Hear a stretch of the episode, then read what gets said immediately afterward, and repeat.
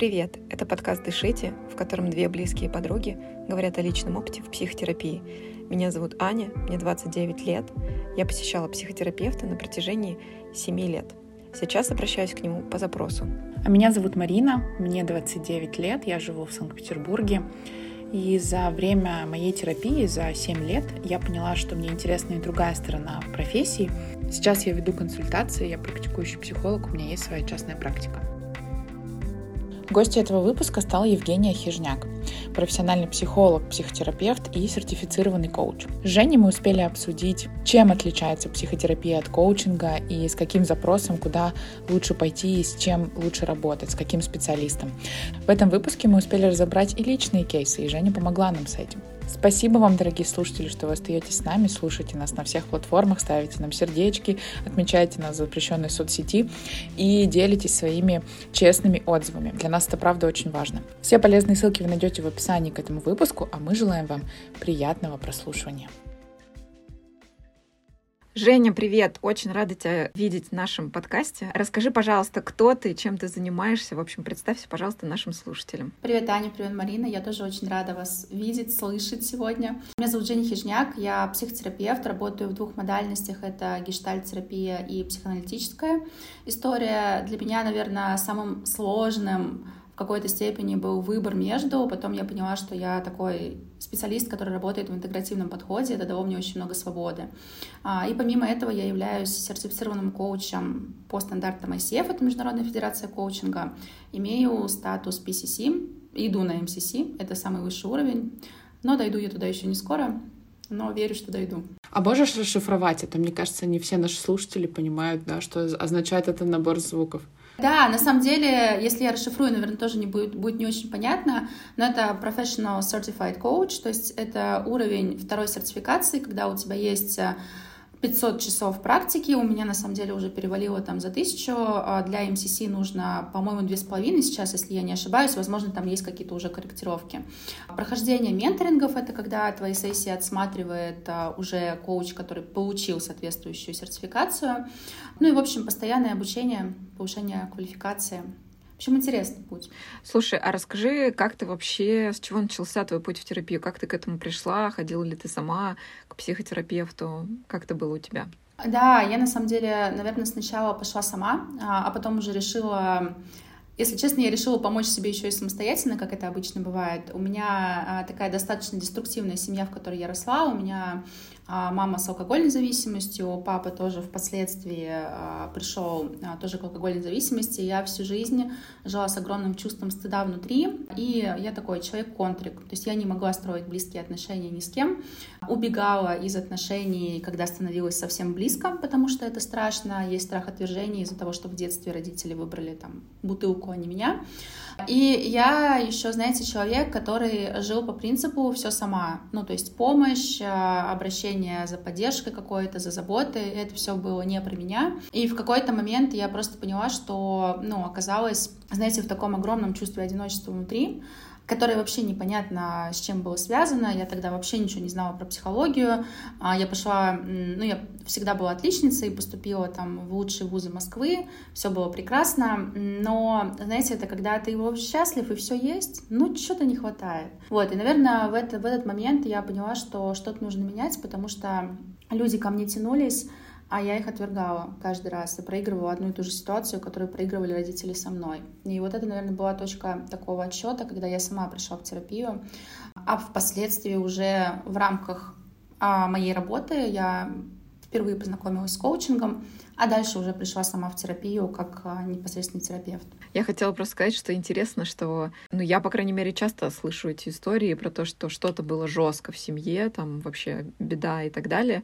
И эти люди, дети таких родителей или дети, пережившие что-то страшное в детстве, в общем, рвутся просто вот э, со всех ног в лучшую жизнь, если можно так говорить, и разбираться со всеми этими траблами. Э, интересно, да, что вот откуда эта мотивация. Грубо говоря, Я думаю, что очень легко можно представить ситуацию, в которой ты ничего не делала со своей жизнью, пошла в колледж, закончила что-нибудь и работала там, я не знаю, продавцом в киоске каком-нибудь, вот что-то типа такого. Как ты думаешь, с чем вообще связана вот эта мотивация вырваться? Слушай, ну, конечно, это все равно связано с контекстом а, и средой, в которой ты растешь. У меня была бабушка, которая меня воспитывала, которая очень много вложила в меня ценностей к росту, к развитию. И э, она всегда говорила мне фразу, которая, с одной стороны, меня разрушила в какой-то степени с точки зрения того, что я боялась доверять другим людям и вообще полагаться на других людей. Эта фраза звучала как э, «А «тебе не на кого положиться, ты все должна сделать сама». Но, с другой стороны, она дала мне очень большой толчок, потому что это фраза, которая жила во мне очень долго внутри, и я понимала, что я хочу по-другому. То есть я, ну, э, здесь, знаете, очень много зависит от структуры личности, наверное, и от того, насколько человек способен принимать решения меняться, потому что можно хотеть и это решение иметь, но при этом не делать никакие шаги к тому, чтобы это стало твоей реальностью. А, поэтому, с одной стороны, у меня была хорошая поддержка, потому что, конечно, вот ту базу, которую там заложила мне бабушка, это ну, просто что-то бесценное а, в том контексте, в котором я жила на тот момент. А с другой стороны, я понимаю, что а, я вот сказала там в начале, что у меня было много стыда, я никогда не боялась. Там даже сейчас, знаете, там, не знаю, заходя в какой-то новый проект по работе, я пишу ассистенту, просто Лера, мы делаем это. Типа никаких там дальше страхов, ничего нет, но а, стыд, он там дальше где-то появляется. И, наверное, вот эта внутренняя смелость к тому, чтобы пробовать делать по-другому, и внутреннее желание и понимание, что я точно не хочу вот идти по тому пути, по которому ушли мои родители. С одной стороны, это правда то, что очень разрушало и приносило боль, но с другой стороны, я на самом деле благодарна очень этому опыту. И это вот, наверное, умение по-разному смотреть на опыт свой. Можно винить родителей за то, что было так, а можно там, ну, все-таки иметь эту благодарность внутри. Да, то есть, получается, ты э, точно узнала, как тебе совсем не хочется, и сделала все для того, чтобы так не было. Всем тем, кто находится в подобной ситуации или с подобной историей, в общем, наши лучи поддержки, потому что я знаю, что в нашей стране довольно много таких обстоятельств у людей, и тоже стыдно, очень стыдно про это говорить. Я знаю, что это прям переступать через очень дикий страх, что вот у тебя семья не такая, ты плохой, с тобой что-то не так, и вот это все, в общем, всем, кто вдруг э, оказался в такой же ситуации, в общем, мы на вашей стороне, мы прям болеем за вас.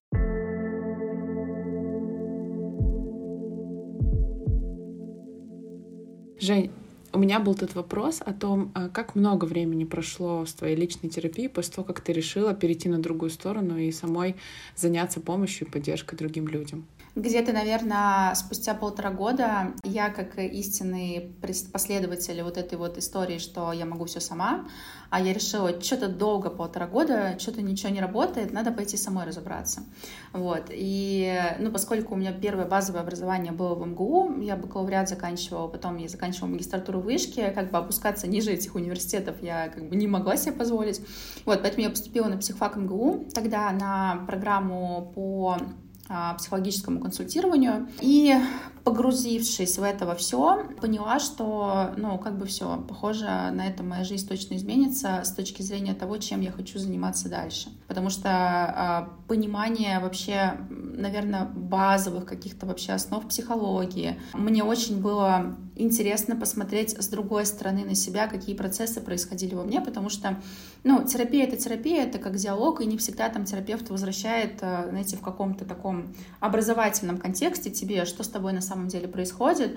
Хотя, знаете, это, наверное, тоже, ну, мне было большим плюсом. Я, например, сейчас в своей практике очень часто расшифровываю клиентам, что происходит с ними на самом деле, потому что я поняла, насколько мне это помогло в свое время, когда я сама там засела за книжки. Вот, где-то спустя полтора года я пошла а, учиться, и спустя два с половиной года, примерно, даже спустя два года начала консультировать. Слушай, а вот э, ты сказала про то, что у тебя было, был такой момент, что ты решила, что хочешь все сама, и, ну, как бы много времени прошло.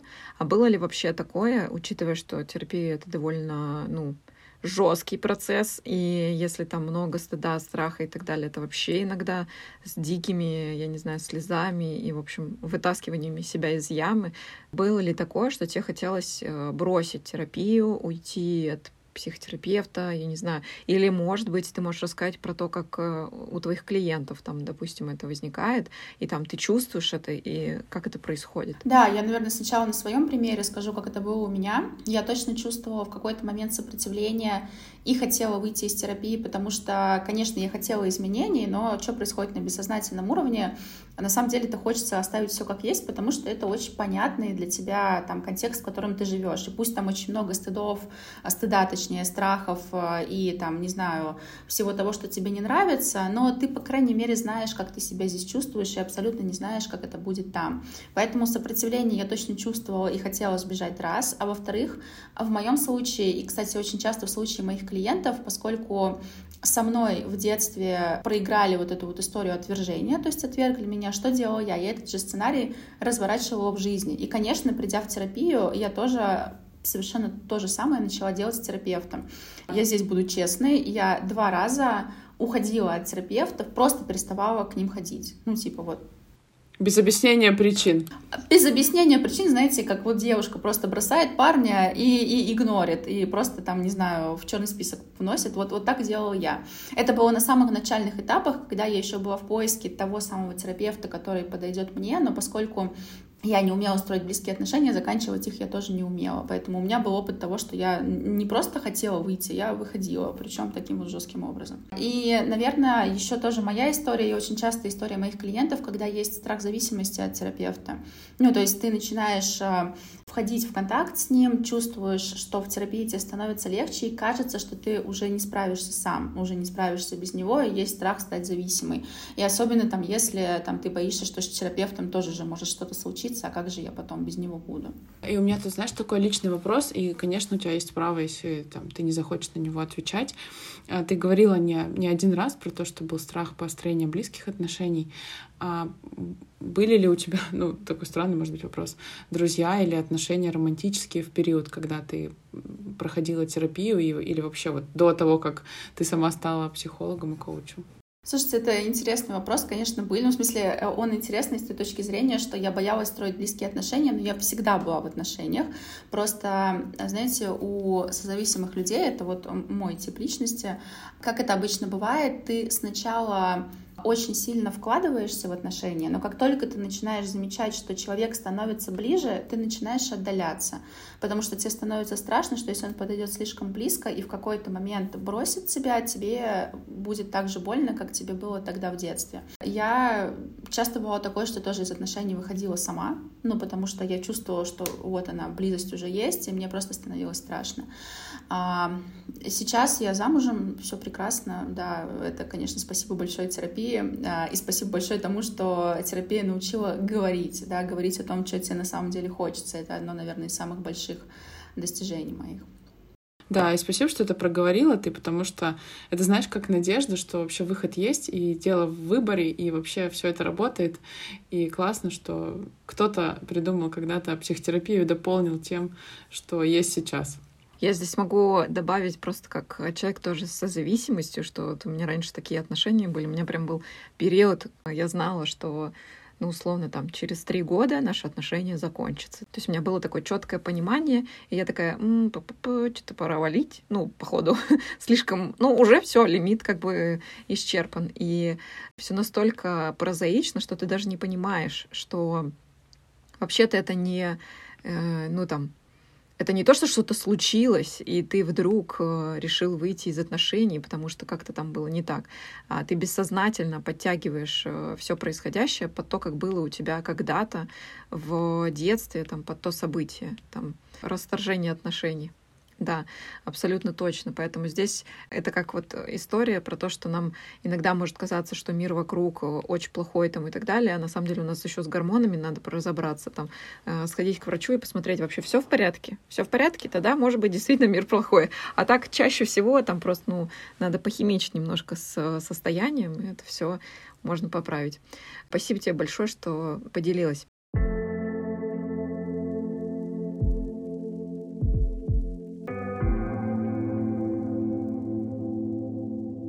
Слушай, я, знаешь, а, здесь хочу сказать, что вот ты говоришь про психотерапию, про коучинг, и а, я состою в разных сообществах, вот знаешь, когда там где-то поучился, и потом чатик этот остается, и там регулярно ребята друг другу что-то рекомендуют и так далее. И я состою в сообществе, где много ребят, э, которые сталкиваются как раз-таки с ну, мы обсуждаем там выгорание там, и прочее, прочее. И я, наверное, за последние полгода раза четыре, а может и больше, встречала историю. Слушайте, а как понять, что мне надо к психотерапевту. Может быть, мне надо к коучу, а то я не очень понимаю. Вот у меня сейчас там уставшее состояние, или, допустим, не очень понимаю, как дойти до цели. Это к кому мне? К психотерапевту или к коучу? Вот ты могла бы, пожалуйста, рассказать разницу между первым и вторым?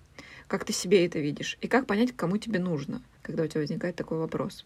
Да, это на самом деле, правда, очень частый вопрос. И, наверное, самые, если говорить про самые основные отличия, ну, во-первых, то, что прям очень сразу бросается в глаза, это продолжительность работы. Коучинг — это такая более краткосрочная история. Иногда бывает достаточно, там, правда, двух месяцев для того, чтобы человек пришел к своей цели, к своему результату, которому он хотел. Я не верю, если честно, в результат за одну сессию, хотя знаю очень много там коллег по рынку, которые такое практикуют, но я все же за какой-то более длительный контакт с клиентом. А, ну, психотерапия, понятно, это от одного года до нескольких лет, а иногда и всю жизнь. Дальше, наверное, это темы и запросы, с которыми человек приходит в коучинг и с которыми человек приходит в терапию. И а, Наверное, если очень коротко сказать, то коучинг для меня что-то более конкретное, понятное и что-то направленное на то, что нужно создать в своей жизни. Там, запустить новый бизнес, а, построить новые отношения какие-то, сформировать там внутреннюю опору, то есть на создание чего-то терапия все же больше про исследовательскую работу, в результате которой мы приходим к каким-то изменениям в жизни. То есть мы перестраиваем родовые сценарии, условно, по которым там жили наши родители, и которые были вложены в нас. И, конечно, это фокус внимания. А, понятно, что психотерапия, она больше направлена на работу с прошлым клиента и захватывает настоящее коучинге фокус всегда на будущее, то есть на достижение конкретной цели. И отвечая там на вопрос, что выбрать, я бы точно совершенно в первую очередь смотрела на запрос, то есть если это запрос на то, чтобы достигнуть чего-то в жизни, создать что-то в своей жизни, там, не знаю, построить что-то, запустить что-то, заработать больше, это скорее, или как научиться что-то делать, это скорее запрос больше коучингового характера. Если нам важно разобраться в причинах происходящего и больше работать с эмоциями, состоянием, а, с проживанием каких-то очень серьезных процессов в жизни, ну, например, там, горевание, утрата, а, там, я не знаю, разводы, все, что связано с темой отношений, а, вообще темы потери, потому что мы а, живем, и каждый день в нашей жизни происходит изменение. Каждое изменение в жизни — это всегда проживание утраты, потому что мы проживаем утрату нашего прошлого, какого-то понятного и привычного состояния и переходим в новое.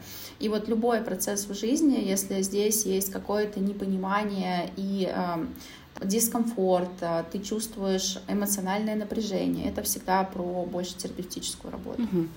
Слушай, у меня тут вопрос появился. Э, точнее так, у меня есть такое, как бы, такая мысль, а как раз хочется узнать, как, как ты к этому относишься. Мне кажется, что для работы с коучингом все равно нужна какая-то проработанность и, наверное, такая взрослая позиция, да, чтобы услышать, например, какие-то конкретные, ну, шаги, что нужно сделать, да, как увеличить там свой доход или как перестать, да, там, обращать внимание, да, на какие-то вещи в отношениях или там говорить с партнером. И вот у меня есть ощущение, что для коучинга нужно как-то ну, вот эту взрослую позицию до, ну, дорасти, да, до взрослой позиции. Вот что ты по этому поводу думаешь? И были ли у тебя такие клиенты, потому что ты из коуч, ну, как коуч работаешь, да, и как психотерапевт, которые приходили в коучинг, а ты говорила, э, так, дружок, ну, давай сначала мы разберемся, как там было в прошлом твоем, да, какие там чувства у тебя застряли, засели где-то, а потом уже придем и будем думать, как и что с этим делать. А, я с тобой точно согласна, что для коучинга нужна взрослая позиция. Почему? Потому что коучинг — это история про действие действия. по-хорошему, по истечении там, каждой сессии должны быть определенные действия, которые человек выполняет в своей жизни, промежуточные на пути там, к достижению его цели. Эти действия мы совместно с ним в рамках сессии определяем. И если нет взрослой позиции, действия не будет. Да? Взрослая позиция, ответственность, принятие решения меняться.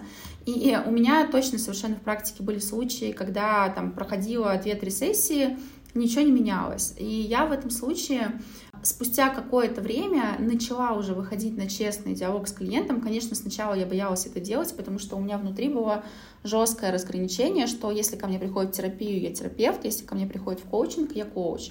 И, ну, как будто здесь у меня не было внутреннего разрешения эти роли где-то вообще совмещать, ну, и как-то, в общем, в этом проявляться по-новому для себя. Но я точно заметила, что результаты клиентов стали там быстрее, лучше, сильнее, там выше и так далее, когда я в честном диалоге возвращала, слушай, мне кажется, что ну вот здесь есть э, история, которую лучше там проработать в терапии, там я вижу, не знаю, стыд, например, который в коучинге, ну ты там работая, а, хоть сколько ты дай заданий клиенту, он в любом случае, если есть этот стыд, поглощающий внутри, не сможет проявиться там ярче и настолько, насколько он хочет. Поэтому я сейчас, наверное, придерживаюсь того подхода, что я в большей степени работаю личностью, и у меня есть там два инструмента. И это, знаете, как такое жонглирование, что ли в зависимости от запросов, которые приносят клиенты, в зависимости, в принципе, от там, структуры личности клиента. Я а, до определенного момента в это не верила, а сейчас я понимаю, что есть э, клиенты, которым не подходит терапия, есть клиенты, которым не подходит коучинг. Ну, это такое, такая внутренняя готовность к тому, чтобы идти там в один или в другой инструмент. Поэтому в этом, конечно, сила большая, когда специалист обладает там несколькими инструментами. Слушай, здесь хочется привести конкретные примеры. Я бы, может, привела свой пример. И, может быть, ты бы могла сказать, это больше запрос к коучу или к психотерапевту, как тебе кажется. И как бы ты работала вот э, с конкретным моим, например, кейсом. Вот смотри, есть такая история, что я, по крайней мере, знаю точно, что у друзей э, все похоже, э, по крайней мере, из того, что мы обсуждаем.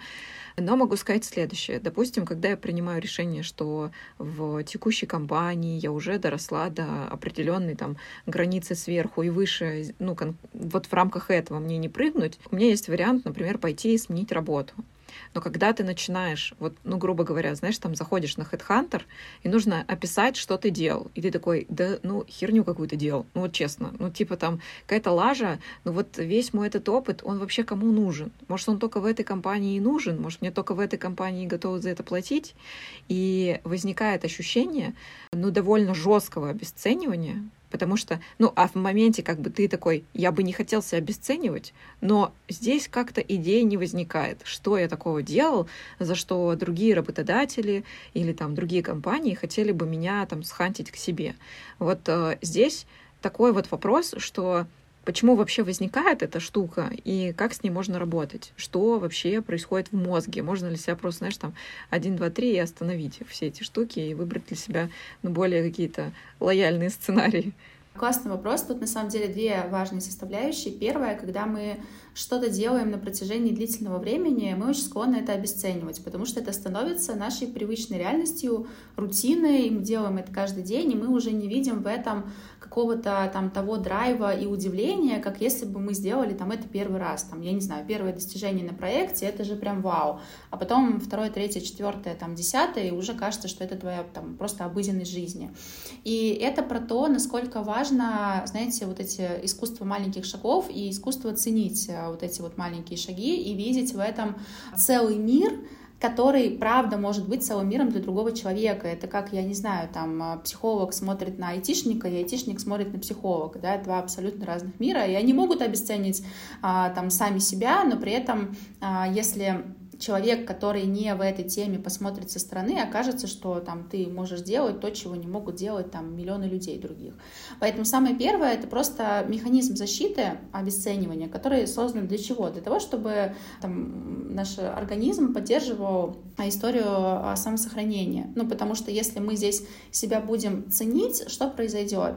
Это же про более яркое проявление, это про то, что я там могу, не знаю, ну, например, запросить а, выше зарплату, это значит, что я каким-то образом как будто становлюсь лучше, чем другие. И нас с детства учили, что выделяться — это плохо, если ты будешь выделяться, то это небезопасно. А, но важно понимать, что небезопасно это было раньше. Сейчас, как бы, чем ты ярче говоришь о себе, тем у тебя больше возможностей в прямом смысле слова стать успешным, да, там, финансово обеспеченным и так далее. Это первая тема. А вторая, это же, конечно, про поддержание понятного своего существования, понятного там, уклада жизни, когда ты привык работать на этой работе, ты все здесь знаешь, ты знаешь все процессы, и переход во что-то новое — это всегда про неизвестность. Здесь включается страх и сопротивление. Это вот то же самое, что да, я говорила в контексте там, ухода из терапии, когда хочется выйти, потому что ты знаешь, что за этим шагом там, длительной терапии последует, скорее всего, там, абсолютно другая жизнь. Также и в работе, если ты там сменишь работу, то это заново встраиваться в коллектив, а, там заново изучать какие-то задачи, не знаю, достигать определенного уровня статуса. Ну и в целом прикладывать как будто больше усилий, чем ты прикладываешь сейчас. И есть, конечно же, страх, что не получится. Мы в этом месте забываем, что на текущем месте работы мы тоже начинали когда-то с нуля, ну и вроде как бы все получилось. Это всегда обесценивается в самую первую очередь, потому что люди очень часто, переходя на другую работу, на каком-то бессознательном уровне, знаете, обнуляются. Типа, есть вот эта история модная, начать все с нуля. И это как выбить просто опору полностью из-под своих ног и реально начать все с нуля. Хотя ты переходишь на работу с огромным, на новую работу с огромным там опытом и базой, которая есть у тебя здесь. Поэтому это правда уловки мозга, которые пытаются нас оставить в иллюзии зоны комфорта, которая есть, чтобы не двигаться дальше.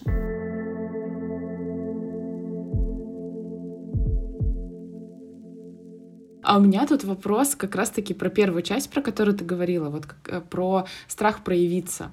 Вроде ты головой понимаешь, да, что, ну, в целом, да, все правильно, работает логично. Если я заявляю себе, обо мне там могут узнать клиенты, да, я могу там больше зарабатывать. Просто миру нужно знать, насколько я там классный что я умею. Он не телепат, он ну, не догадается.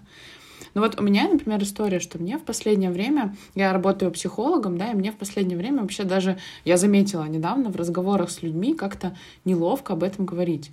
Мне почему-то кажется, что, ну, как-то этим, ну, не то, что могут пользоваться, нет, но просто как будто это ну, какая-то такая запретная тема. Или, например, в соцсетях. У меня тоже много там и общения с коллегами, да, и профессиональных сообществ, и мы тоже там в интервьюзерских группах обсуждаем, что, да, там, вести Инстаграм и рассказывать о том, какой ты крутой и классный, как будто неловко.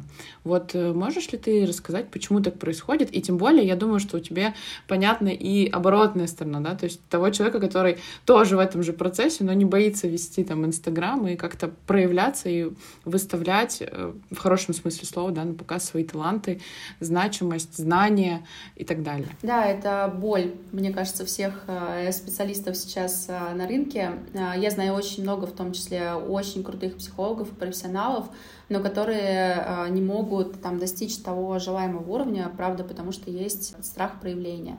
Для меня страх проявления напрямую связан со стыдом. Вот прям вообще я, наверное, здесь даже то, что буду сейчас говорить, буду больше говорить на своем примере. Заявить о себе и говорить о себе — это же про то, чтобы, ну, в каком-то смысле слова себя хвалить. Ну, то есть говорить о том, вот, посмотрите, какой я классный, что у меня есть, вот такие образования, вот такие вот там, не знаю, достоинства, знания, навыки, результаты. И я тоже долгое время думала, что если я буду так говорить о себе, я буду себя хвалить. Плюсом сюда у меня, знаете, такая мысль всегда в голове прибавлялась, что когда я хвалю себя, я могу этим вызвать зависть у других людей. Вызывать зависть у других людей — это вообще что-то очень плохое. И почему-то в моей голове люди от меня разрушались в этот момент. И да, я абсолютно забывала о том, что ну, как бы чувство людей — это абсолютно их ответственность, а не моя. И в этом месте в голове сидела мысль, что проявляясь ярче, говоря о себе, я хвастаюсь, люди начинают завидовать, я делаю людям плохо. Они там, значит, варятся в своей зависти а, и как-то не очень комфортно себя чувствуют. Но а, впоследствии впоследствии я как-то немножко по-другому, понятно, что это там терапевтическая работа, да, понятно, что это там моя какая-то внутренняя тоже работа над собой, я поняла, что когда мы проявляемся, мы же на самом деле говорим о себе, ну, то есть мы просто говорим факты нашей жизни. И проявляясь, ну, давай там на твоем примере, да, проявляясь, терапевт дает возможность клиенту ну, вообще, как там, выбрать его, то есть он показывает, по каким критериям меня вообще можно выбирать. И в этом, ну, как будто бы нет ничего такого там, непристойного и неправильного, как это кажется на первый взгляд. И это ведь еще, знаете, то, насколько мы можем проявляться миру, очень во многом зависит от того, насколько мы видимы для себя самой, да, или там для себя самого. То есть если я видим для себя во всех своих проявлениях и принимаю все эти свои проявления, тогда, конечно, я буду проявляться в мир. Если нет, то тогда мне нужно создавать какой-то образ. Вот у меня сначала так было, да, я не принимала там какие-то свои стороны, вот я не знаю, там видно, нет, у меня тут все руки в татуировках, я думала, господи, какой я терапевт, у меня там 10 татуировок на теле. Потом оказалось, что, слушайте, ну, для, для многих в этом, наоборот, какая-то изюминка моя, это показывает какую-то степень моей внутренней свободы, и на это идут люди. И это вот про то, чтобы тот внутренний конфликт проявленности, который есть внутри, сначала увидеть самому и посмотреть вообще, а что я не могу принять в себе, и почему мне так важно сохранять там какой-то образ, потому что если проявленность, она направлена на то, чтобы держать себя там в каком-то определенном образе и проявляться только одной стороной, то, конечно, это не захочется делать, потому что тебе нужно постоянно держать себя в рамках и контролировать. Вот, это, наверное, правда про определенную степень свободы и разрешения себе, ну, просто быть. И вот это вот я всегда говорю там своим клиентам тоже, что я есть, и вообще разрешение быть, оно же есть у нас с рождения, когда там ребенок рождается, он вот этот крик издает, который знаменует, что типа я есть в этом мире. И отнять это право может, ну, только сам человек у себя, как бы больше никто его отнять не может. Вот, наверное, это важно, да, увидеть, в какой точке вообще своей жизни я там забрала у себя эту возможность быть видимым для других, и что со мной здесь происходит. Знаешь, я тут сейчас думаю, вообще в целом мне приходит иногда эта мысль в голову о том, что как круто иногда посмотреть на себя глазами своих близких, друзей или родных, которые действительно много видят в тебе того, что подчеркивает, да, твою там индивидуальность, проявленность. И прям мне иногда хочется, знаешь, на, на сутки переселиться в своего близкого человека, чтобы посмотреть на то реально, как много я делаю, как много всего крутого и классного происходит, сколько сил во мне, да, потому что изнутри это не всегда действительно бывает заметно и видно, и ты действительно не всегда принимаешь это. Да, это точно.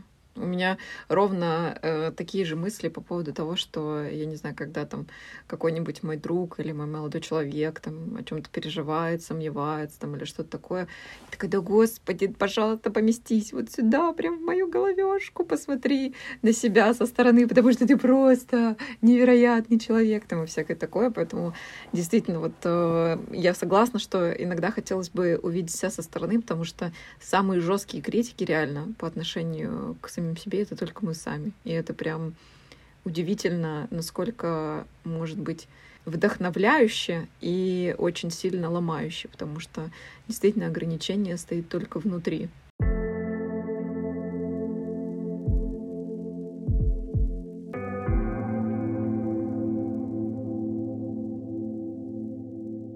Я хотела еще у тебя спросить, Жень, по поводу того, что, ну вот, например, у тебя в запрещенной соцсети с картинками у тебя есть полезные рилсы и вообще в целом полезный контент относительно того, что посмотреть, с чего начать, даже если вот сейчас там, не знаю, зреешь в ощущении пойти мне к психотерапевту или коучу, можно уже что-то посмотреть, почитать. Можешь рассказать, где еще тебя можно почитать, где вообще есть полезная информация, что вообще, короче, куда пойти, чтобы узнать как можно больше полезного о тебе, и твоих рекомендаций? Да, я очень а, так регулярно достаточно веду телеграм-канал, у меня там очень много подкастов, а, веду прямые эфиры. Я, если честно, сама люблю больше Телеграм.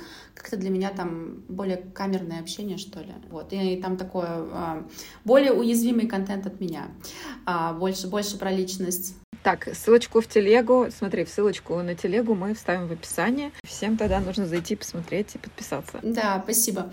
Вот, и я, наверное, где-то с ноября месяца очень активно начала идти в сторону публикаций. Вообще, я очень люблю писать, у меня это любовь с детства.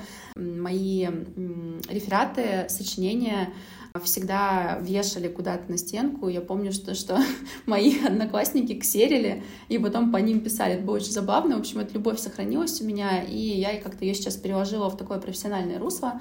И пишу статьи а, для журналов разных, психологических в том числе. И вот в марте месяце а, свою колонку Forbes запустила. Это прям моя гордость. Ого, ничего себе! Блин, поздравляю. Это правда про какой-то уровень. Мне кажется, еще Forbes это такая, типа, все серьезно. Вот, знаешь, на таких серьезных щах по типу вообще это прям топ. Причем у меня была прям такая очень э, идея внутри, я прям ей горела, а я хотела к 30 годам, ну вот мне в марте исполнилось 30, я, с одной стороны, поставила такую галочку, знаете, какое-то... Оно вроде взрослое желание, но для меня это было каким-то детским желанием, таким, знаете, искренним. Мне просто хотелось вот почему-то именно туда. Ну да, и это про какое-то, конечно, а, про признание для меня в том числе. Угу. Прикольно. А в этих журналах ты публикуешься у тебя как раз на тему психотерапии или вот как раз-таки коучинга? Да, да. Я в большей степени как психотерапевт там пишу. Ну, вообще, в целом, моя деятельность сейчас, она в большей степени в сторону терапии уже давно ушла. И в коучинге я работаю там с, с малой частью клиентов. А можешь рассказать вообще, с какими запросами к тебе обращаются и там с какими запросами ты больше работаешь? Если так в целом посмотреть в укрупненной форме, то это запросы на а, деньги, развитие, рост. А с темой отношений я напрямую не работаю, но, как все мы понимаем и знаем, любой запрос на вообще любой запрос, он всегда приходит в тему отношений, как минимум детско-родительских, да, как максимум партнерских. Потому что все, что происходит а, в семье, всегда влияет на то, что происходит в бизнесе, в работе и вообще у человека внутри. Если так а, более конкретно, то ко мне очень приходят часто с темой стыда, да, потому что я сама очень большой путь в этом прошла и очень много транслирую, говорю на эту тему, а, с темой созависимости, а, с темой страхов и сложных эмоций, ну, стыд сюда же и вина сюда же, потому что с виной я тоже очень долгое время сама работала. Взаимоотношения с деньгами, а, рост, и отдельным блоком таким идет, наверное, работа с начинающими, а где-то даже с продолжающими терапевтами и коучами, которые только начинают проявляться, я здесь помогаю им выстраивать а, практику свою, как раз через работу с проявленностью, стыдом и страхами, которые возникают. Прикольно. Я так поняла, у тебя есть как личный формат, так и групповой формат, то есть можно попасть на группу. Да, я, я работаю в личном и в групповом. Вообще, если честно, очень обожаю групповой формат. Я даже в какой-то момент думала, что я уйду от личного, но нет пока, пока я разрываюсь между двумя, и, и, и то, и то люблю. И я правильно понимаю, что всю там подробную информацию можно найти в твоих телеграм-каналах, и все анонсы там же, и, может быть, какие-то бесплатные полезные материалы тоже там?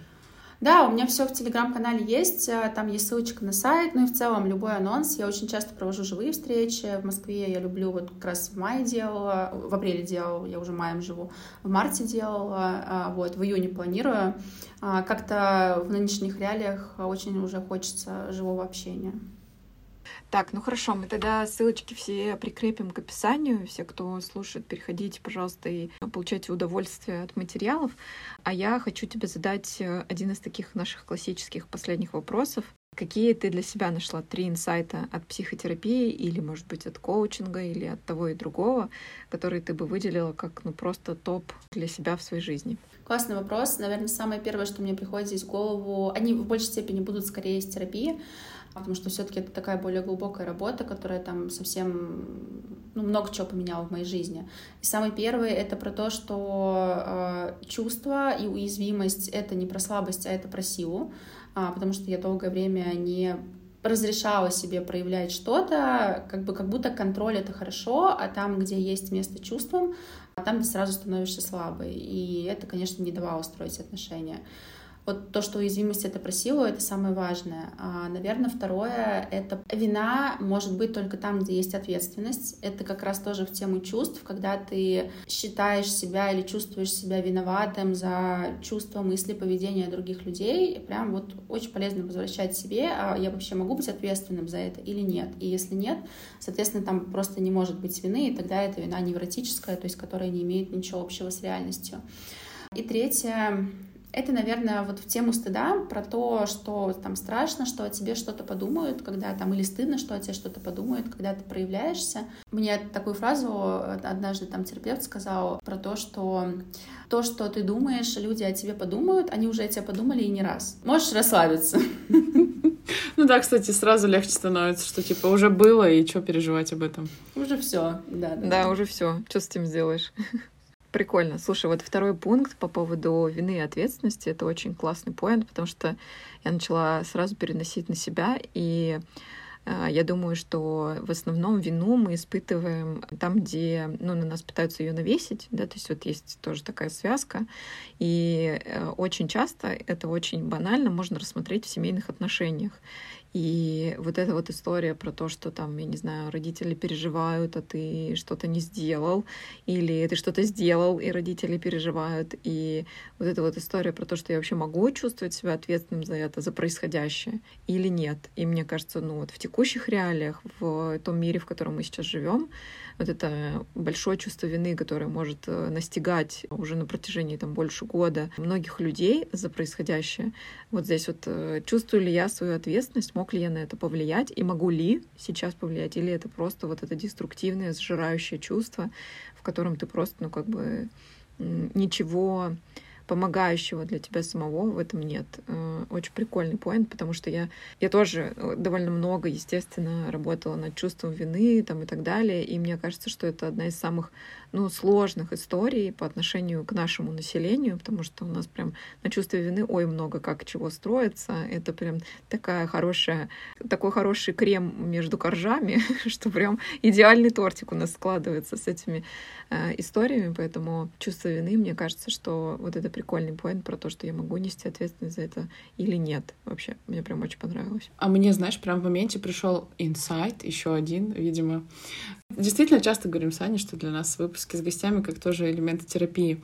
Э, про то, что реально нас же делали ответственными за чувства других людей. Ты не сделал сочинение, не сдал, учительница расстроится, разозлится, плохо у нее все будет, там с директором что-то поругается и так далее. Домой вовремя не пришел, бабушка расстроилась. Суп не съел, мама обиделась. И поэтому в том числе мы начинаем скрывать и свои чувства, и не делиться ими, чтобы не налагать на других людей вот то невыносимое чувство, с которым мы сталкивались, что ты сейчас просто сгоришь в аду, провалишься под все полы и просто ну, снизойдешь до атома, потому что это невыносимо. И это классно, действительно, вот это отделять и разделять, что чувства возникают у людей, в любом случае ты за них не ответственен, потому что это их, их история. Угу. А у меня еще один вопрос, такой довольно, может быть, трепетно личный. Жень, а ты могла бы себе в прошлом, если бы ты могла услышать от себя самой из будущего какой-то совет или какие-то просто слова вот себе в прошлом, когда ты находишься в ужасных чувствах от того, что ты чувствуешь себя брошенной и что у тебя э, родители выбрали не тебя, а что-то гораздо более деструктивное, там, и вообще не своего ребенка. Можешь ли ты что-то себе сказать из прошлого? Классный вопрос. А, мне тут а, недавно тоже, ну, была такая очень сложная сессия с моим терапевтом, и я понимаю, что там где-то будучи маленькой, даже имея там бабушку рядом, там друзей, вокруг меня всегда было очень много людей, они всегда ко мне тянулись, а, но мне каждый раз казалось, что со мной что-то не так, потому что мысль внутри сидела о том, что меня определяют мои родители. И вот, наверное, то, что мне хотелось бы себе сказать, это про то, что как бы ты себя сама определяешь, а не твои родители. И там то, что происходит с ними, это их история, и никак она не характеризует тебя. Наверное, вот это самое важное, что мне было тогда услышать. Очень мощно. Спасибо тебе большое за то, что мы сегодня проговорили очень много важных вещей я действительно для себя отметила не только да, вот этот инсайт, которым поделилась, а в целом очень много прикольных мыслей. И спасибо, что ты помогла разобраться с, ну, с таким вопросом, который мучает меня на протяжении многого времени про проявление. Это правда очень ценно. Я тоже, я присоединяюсь прямо вообще. Спасибо большое. Мне кажется, что супер полезно. И мне кажется, что, знаешь, вот э, когда у человека богатая история, как бы это, может быть, грустно не было, но когда у тебя вот такая богатая история не самого классного прошлого, которым ты, может быть, не гордишься, да, или о котором очень сожалеешь, у этого есть, как бы странно не звучало, какой-то плюс в том, что ты, ну, вырвалась когда-то и начала над этим работать, и теперь ты знаешь, как чувствуют себя вот эти люди с похожей историей, и у тебя есть такой обширный, э, может быть, болезненный опыт, но благодаря тому же опыту у тебя есть возможность помочь э, большому количеству людей, и мне кажется, что это очень круто. Я прям реально считаю, что это топ. Вот. Спасибо тебе большое. Да, я тоже я тоже вас благодарю. Марин, спасибо, Аня, спасибо. Было очень с вами приятно. Я согласна здесь с тобой, что люди, которые проходят достаточно травмирующий опыт в детстве, если они а, справляются и если они выбирают путь другой, то они, я называю, что они светиться начинают. Ну, то есть они этот свет могут давать другим. Да, мне мой терапевт всегда говорит, проработанная травма — это большой ресурс. Я и верю. И это правда так. Это точно.